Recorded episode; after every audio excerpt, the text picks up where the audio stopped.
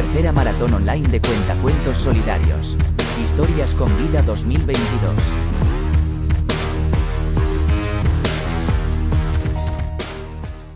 Hola, mi nombre es Abilio y les voy a contar mi historia. Mi sueño es ser futbolista de élite. Tengo 6 años y vivo en Angola. No tengo padre, vivo en la calle, mi madre murió en el parto y mi padre cayó en depresión y me abandonó en un pueblo sin nada de dinero ni recursos. Mi vida es dura, pero soy feliz aunque no lo pueda parecer.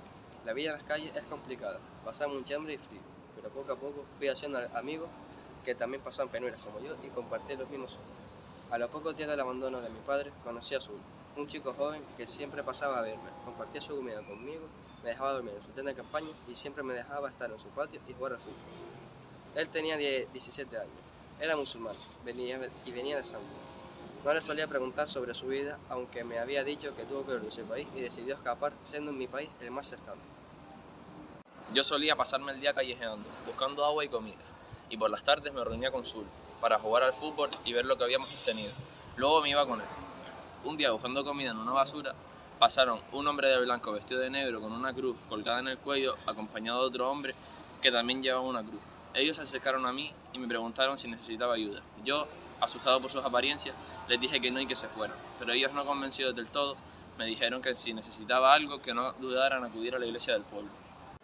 Al llegar la tarde y reunirme con Zulo para jugar fútbol, le conté lo sucedido y él me dijo que esa persona eran misioneros cristianos y que si estaban aquí era para dedicarse a ayudar a los más necesitados, por lo que decidí ir a la iglesia al día siguiente. Al día siguiente cogí camino y empecé a caminar hacia la iglesia. Al llegar me encontré en la entrada al hombre de enero del que supuse que era sacerdote y le pregunté si me podían dar comida. Él me dijo que sí, que entrara. Al entrar vi muchos niños sentados en bancos, con lápices y libretas escribiendo, para educarlos y que puedan conseguir sus sueños.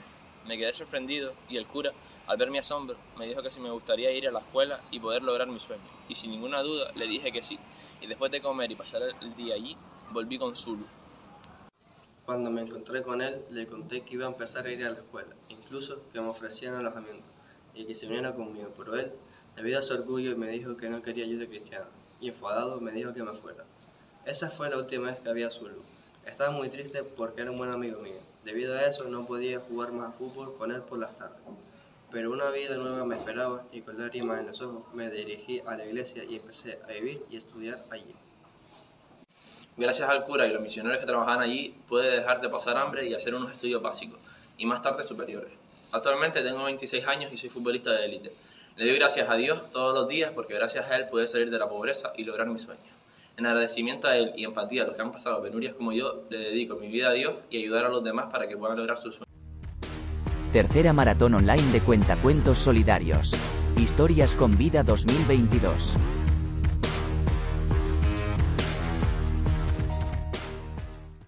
Érase una vez unas niñas que vivían en un país llamado Angola, eh, llamadas Kenia, Aka, Nala y Khalil, vivían en un país muy empobrecido y no tenían recursos ni necesidades básicas, ni lugar donde aprender. Hasta que un día ocurrió algo inesperado. Era un día muy soleado, estaban las cuatro niñas jugando al escondite cuando de repente unas personas que nunca habían visto aparecieron en su ciudad, Lobito. Eran extrañas, vestían una ropa diferente, eran de piel clara y pelo liso, y de colores que nunca habían visto, como un blanco rubio extraño. Estaba hablando con los adultos sobre construir una pequeña escuela para que aprendiésemos algunos conocimientos. Era como un sueño poder aprender por fin, lo que tanto habíamos soñado durante tantos años, poder estudiar.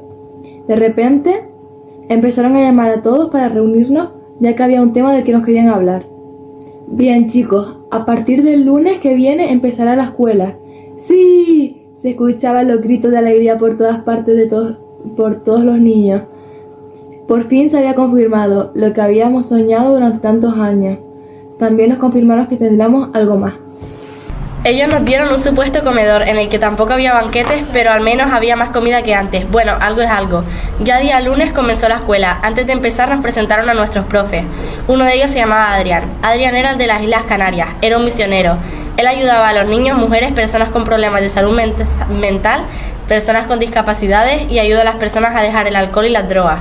Después de las presentaciones empezamos nuestra primera clase, nos tocó con Adrián. Adrián nos contó sobre cómo nos iba a ayudar y luego de eso comenzó a enseñarnos cosas básicas como los números del 1 al 10, las vocales, etc. Adrián resultó ser un chico muy amable, el cual se preocupa mucho por nosotros ya que nos quiere ayudar a que podamos aprender cosas. El primer día desde que llegaron fue un poco escandaloso, ya que éramos muchos niños y pocos monitores y nos tenían que organizar, y les costó un poco.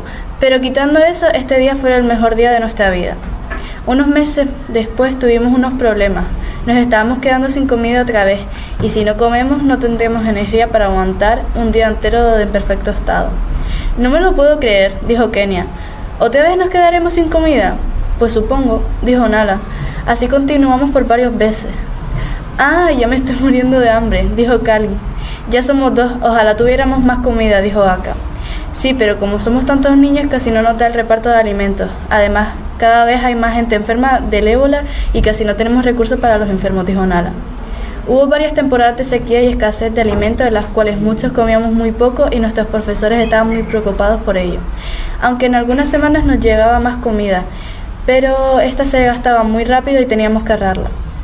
Unos años más tarde, cuando por fin llegó la Navidad, estábamos muy emocionadas ya que era nuestra primera Navidad en la que no teníamos tanta escasez de comida. Ya habíamos cumplido los 18 y ya éramos mayores de edad. Luego de un rato comenzamos a recibir nuestros platos de comida una a una. Nos sentamos en nuestro sitio de siempre a comer y de repente todas nos quedamos calladas mirando el plato de comida cuando Nala dijo, estoy harta de la situación en la que estamos, ojalá pudiéramos hacer algo al respecto. Tienes razón, Nala, dijo Khalil. Pasaron los días y nos iba muy bien a las cuatro los estudios. Nuestro profesor Adrián estaba muy satisfecho con nuestro trabajo. Por eso nos felicitó y nos dijo que fuera de este país podríamos tener un gran futuro. Al oír eso nos sentimos muy satisfechas por todo el duro trabajo que habíamos hecho a lo largo de los años. Sin darnos cuenta, el final de curso llegó rápidamente, lo que significaba que nuestro último curso en la escuela Después del colegio ya sería muy duro conseguir trabajo. Lo más probable es que en este lugar trabajásemos vendiendo drogas y alcohol. Nosotras no queríamos eso, ya que no era un buen trabajo y nosotras podríamos llegar más lejos. Entonces Adrián nos ofreció ayudarlo con su proyecto como misionero. Y así fue, empezamos a trabajar con él poco a poco. Nos iba muy bien, ya habíamos fundado juntos nuevos centros para personas mayores y escuelas de niña, de niña. Y así fue, nos convertimos en misioneras y poco a poco íbamos dejando nuestro granito de arena para que otros niños, niñas, mujeres, hombres, personas mayores tuvieran un mejor futuro. Y así en, en otros países como, como en Sudán del Sur, Malawi, Madagascar, entre otros, siempre estaremos muy agradecidos por la ayuda de estos misioneros que nos dejaron un bonito gesto de amabilidad y gracias a esto ayudamos a otras personas. Tercera maratón online de cuentacuentos solidarios. Historias con vida 2022.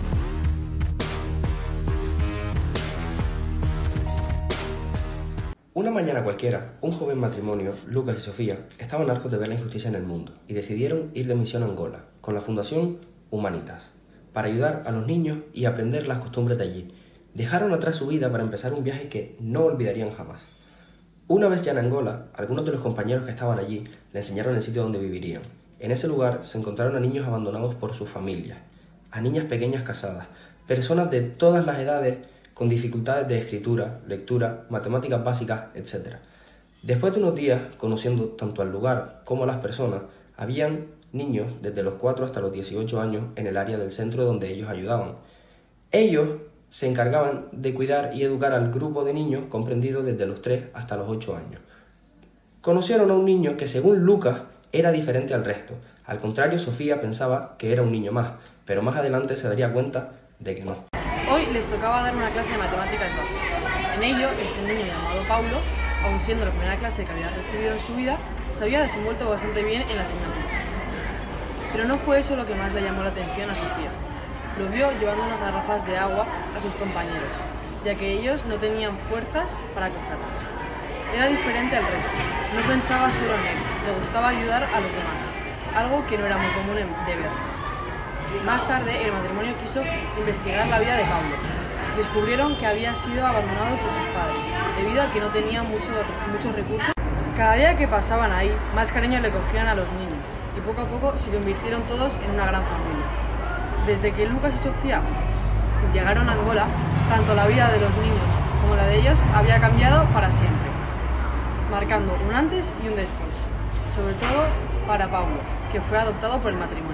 Tras haber un brote de malaria en el centro poco después de irse se complicaron los trámites de adopción en la embajada, con lo que estuvieron ocupados casi tres años, pero finalmente pudieron adoptar a Paulo, a quien le pudieron dar una vida con mejores condiciones. Al llegar a España, Paulo ya había cumplido los 11 años y lo escribieron en un colegio, en actividades extraescolares. Siguieron viviendo como una familia feliz. Aunque siempre le habían recordado sus orígenes, desde más tarde lo llevaron a visitar Angola con 17 años. Cuando esto ocurrió, todo el mundo quedó sorprendido con el cambio que había dado el niño, pues había muchos voluntarios que se quedaron en el centro cuando Sofía y Lucas se marcharon. Paulo llevaba tiempo pensando en volver a Angola, esta vez como voluntario, pero este viaje le había convencido del todo. Un año después, al cumplir los 18 años, empezó los trámites con la embajada. Y después de todo, tras cuatro años, era oficial. El niño que había sido abandonado en las calles de Angola, sin algo tan básico como el agua, pudo regresar a su lugar de nacimiento para dar la oportunidad a otros niños que él había tenido, la oportunidad de tener un futuro mejor. Ayuda a los misioneros y misioneras para que puedan ayudar a otras vidas. Realiza tu donativo al Visum 04232. Colabora.